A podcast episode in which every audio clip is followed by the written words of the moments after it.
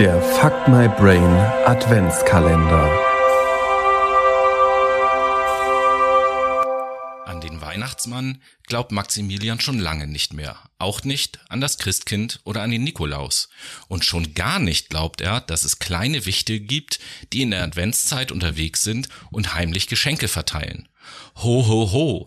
Wer verschenkt schon etwas freiwillig und einfach nur so, ohne dass man etwas von ihm sieht oder hört? Ein Märchen ist das aber ein schönes, das es nicht gibt, leider.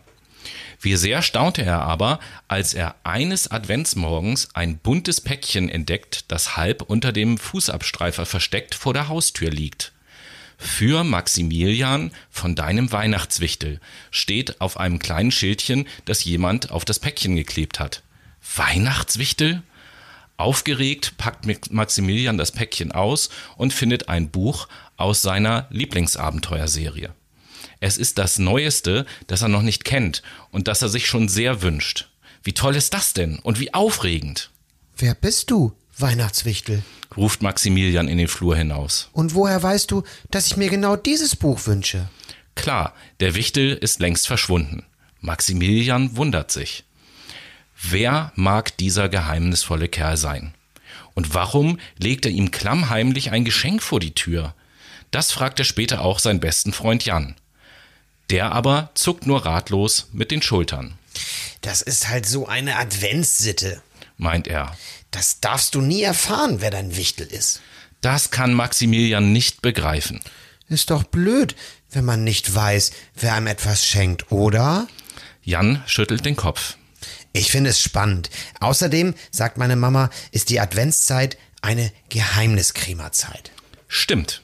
Geheimniskrämereien mag Maximilian auch gerne. Trotzdem ist er schrecklich neugierig. Wenn er nur wüsste, wer ihm das Päckchen vor die Tür gelegt hat. Nicht mal Danke kann ich zu ihm sagen. Weihnachtswichtel mögen das Wort Danke nicht leiden. Ist doch klar, oder?